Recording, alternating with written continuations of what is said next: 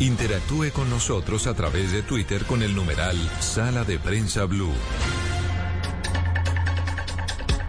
Estamos en esta mañana de domingo acompañándolos a través de todas las frecuencias de Blue Radio aquí en Sala de Prensa Blue.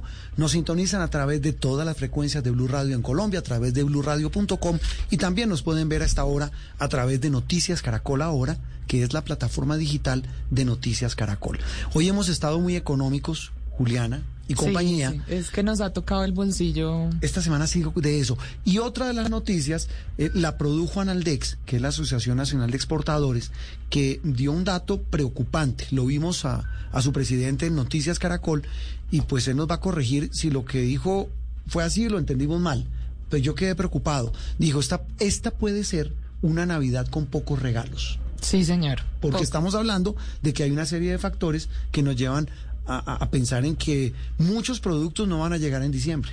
Sí, ah, tenemos una crisis con los contenedores que ya nuestro invitado nos va a explicar de dónde proviene, pero para que nos hagamos una idea, pues lo que ha sucedido es que, por ejemplo, los fletes desde China hacia nuestra región han aumentado más de 400%. Los costos allí están muy altos, pero además hay filas de barcos en muchos puertos en regiones del mundo. Entonces, la operación, por ejemplo, de un barco que se podía tardar alrededor de unos 40 días, hoy está más o menos en unos 75.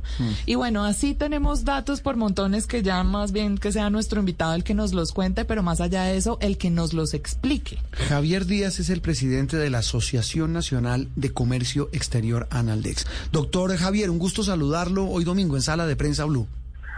Roberto, muy buenos días para usted y para la mesa de trabajo y para todos los oyentes. Muchas gracias, doctor Javier. Le robamos unos instantes de descanso hoy para que nos cuente, eh, eh, ¿va a haber una Navidad con pocos regalos, con escasez de productos? Pues déjeme, déjeme, yo le cuento cuál es la coyuntura que estamos viviendo y ustedes sacan las conclusiones. A ver. Cuando la economía china se cierra, los contenedores que habían salido con carga hacia Europa, Estados Unidos, América, no regresan porque la economía, las fronteras están cerradas. Cuando China se abre y la demanda nuevamente está activa, no hay contenedores vacíos. Los contenedores se quedaron atrapados en los lugares de destino y no regresaron vacíos. Entonces no hay contenedores, entonces eh, usted se quiere montar en el contenedor disponible, pague más. Y ahí empezó ese crecimiento de los fletes. Pero fuera de eso, las medidas sanitarias en los puertos llevaron a que los puertos operaran en forma mucho más lenta. Y entonces descargar los barcos, hacer toda la operación, tomó mucho más tiempo. Por eso encontramos puertos con 100 barcos haciendo cola para descargar. Y resulta que en Europa y particularmente en Estados Unidos no hay conductores de camiones. Entonces no hay camiones suficientes para sacar de los puertos los contenedores. Los buques no pueden descargar porque el puerto está lleno, no hay camiones. Estados Unidos necesita 80 mil conductores de camiones. Con la, las normas migratorias, pues no hay conductores. Los norteamericanos ya no quieren desempeñar ese trabajo, quieren más bien recibir su cheque de subsidio. Entonces, todo eso se va acumulando. Como si fuera poco, China cierra unas plantas de generación eléctrica eh, que se movían por carbón Sí. Eh, para cumplir con unos compromisos ambientales. El cierre de esas plantas eléctricas generadoras de electricidad con carbón lleva a la parálisis de algunas fábricas. Entonces viene una cadena allí, no hay chips, no hay semiconductores, no hay materias primas y llegamos a la situación en que estamos hoy. No hay barcos suficientes porque en su momento de la pandemia las navieras también devolvieron los barcos que tenían alquilados, chatarrizaron barcos y ahora construir los nuevos barcos toma tiempo. Entonces, ¿qué está pasando? Particularmente en el caso colombiano. Pues que los barcos no están llegando con las frecuencias, los barcos se están demorando en traer los productos tres, cuatro semanas. Entonces usted va a comprar un electrodoméstico y le dicen, mira, y esta nevera, si usted quiere que- otro color, no hay. Espérese seis meses. Eh, sí, el stock que llaman, el inventario se reduce. A comprar un carro, ¿quiere color? Lo ponemos en lista de espera. De meses, además, ¿no? Eh, mire, doctor Javier, eh, usted está, usted pone el ejemplo de una nevera, de un carro de determinado color, y me imagino que modelo, yo- mm, qué sé yo. Pero estamos hablando de una gama de productos que van desde qué a qué. No, pues para la temporada todo el tema de la juguetería, de, de, de los adornos navideños, las luces navideñas. Las Mire que no velitas, que ya no llegan. hay parafina, no hay parafina. En, en promedio a cada colombiano le corresponden tres velitas para el 7 de diciembre. Sí. Con la escasez de parafina, una velita por colombiano. ¿En serio? O sea, o sea que va a tocar celebrar la noche de velitas con velitas estas aromáticas, las Pues que tienen en el baño. No, no, va a haber suficiente. Usted va a una licorera y usted encuentra algunos whiskies. Hay otros que no han llegado. Entonces, eso es la temporada. Pero, pero acordémonos que nosotros importamos el maíz amarillo para fabricar los concentrados, para alimentar eh, los pollos, Sí. eh, eh, que también producen los huevos, para alimentar también los cerdos. Importamos el trigo para fabricar el pan. Sí, doctor Javier. Importamos la, la cebada para fabricar la cerveza. Mm, Pero mire, Importamos el frijol, la lenteja, los garbanzos. Todo eso escaso y caro. Uy, pero mire, doctor Javier, y mm, excuse nuestra, pues la pregunta obvia no sería si, si empieza a escasear esto que llega, ¿la producción nacional no lo suple? En muchos productos sí, uno dice, oiga, ¿por qué no incentivamos la producción de maíz amarillo? Sí. eh, o de frijol. Con esos precios creo que da, pero hay otros productos que no. Es decir, eh, eh, industria manufacturera, dependemos de la importación de materias primas. El tema de las velitas, necesitamos la parafina.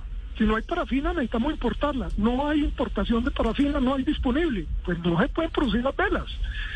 En Estados Unidos hay fábricas de automóviles paradas porque no tienen los chips. Acordémonos que los carros hoy son más electrónicos que mecánicos. Sí.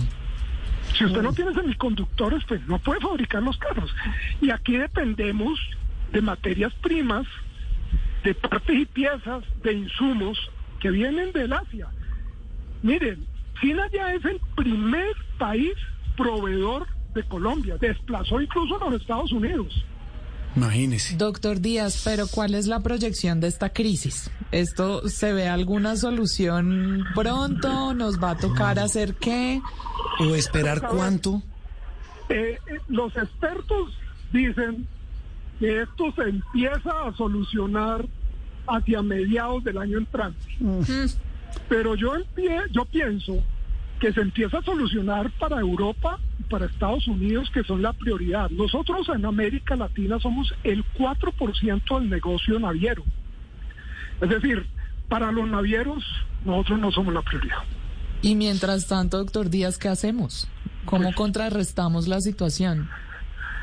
toca con tiempo porque porque porque esto se resuelve es con más barcos con más pues, contenedores en el entretanto que puede hacer uno tratar de bajar costos yo yo estamos trabajando en una propuesta que vamos a presentar esta semana a nivel del comité empresarial andino eh, a los gobiernos en la comunidad andina para quitar de la base gravable de la liquidación de, de derechos de importación el tema seguros y fletes. Sí. Porque cuando usted importa un bien, la base gravable es el valor FAB del producto, es decir, el producto puesto en puerto, usted le adiciona eh, seguro y fletes y sobre esa base, valor del producto más seguro y fletes, usted liquida los aranceles.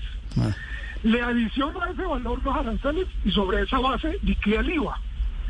No es lo mismo liquidar una importación cuando el transporte valía 2.500 dólares a hoy que vale 22 mil dólares. Mm. Es decir, hay que Tratemos ajustar, de- hay que ajustar, ajustar las cuentas. Sí, tratemos de bajarle a los costos. No aprovechemos la circunstancia para incrementar aún más los precios de los productos. Eh, oiga, Entonces, la doctor, propuesta va en ese sentido. Bajemos costos, bajemos costos. Una cosa rapidita, doctor Javier, antes de despedirlo. Esta escasez, y usted dice, hay que prepararse ante la pregunta de Juliana eh, con paciencia, esperando, pero esto puede incrementar los costos de muchos productos, más allá de la escasez. Lo estamos viendo. Claro. Estamos viendo cómo la inflación en Estados Unidos ya va en 6.2. Nosotros mismos, nuestra, nuestro Banco de la República tenía como meta de inflación 3% anual, vamos para 5 este año. Por eso el banco empieza a subir tasas de interés para que la demanda baje. Si se lo traduzco en algo que está preguntando la gente, la gente pregunta de todo. Eh, mm, por ejemplo, zapa- zapatos pueden escasear. Aquí hay muy buenas fábricas de zapatos, pero puede haber escasez, ¿no? Por los materiales. Y, y, y sobre todo zapato deportivo, ¿no? A los tenis. Mm.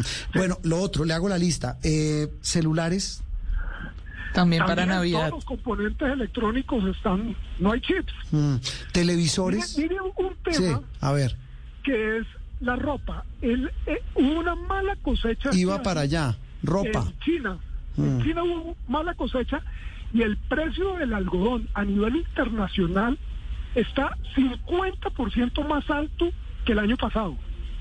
Mm, Eso impacta toda la cadena. sí. El hilo, la tela, la confección. Mejor dicho, puedo traducirlo así. eh, va- ¿Se van a poner más de moda los sastres? que arreglen lo que tenemos en el closet.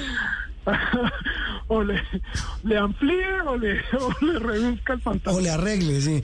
Oiga, doctor Javier, pues mire, un tema que mire de dónde viene, de China, el famoso, la, la famosa gripa de China, Sí. pues ese estornudo nos da gripa a todos, como siempre y como por variar. Doctor Javier eh, Díaz, presidente de Naldex, un gusto tenerlo aquí en Sala de Prensa Blue. A ustedes muy amables.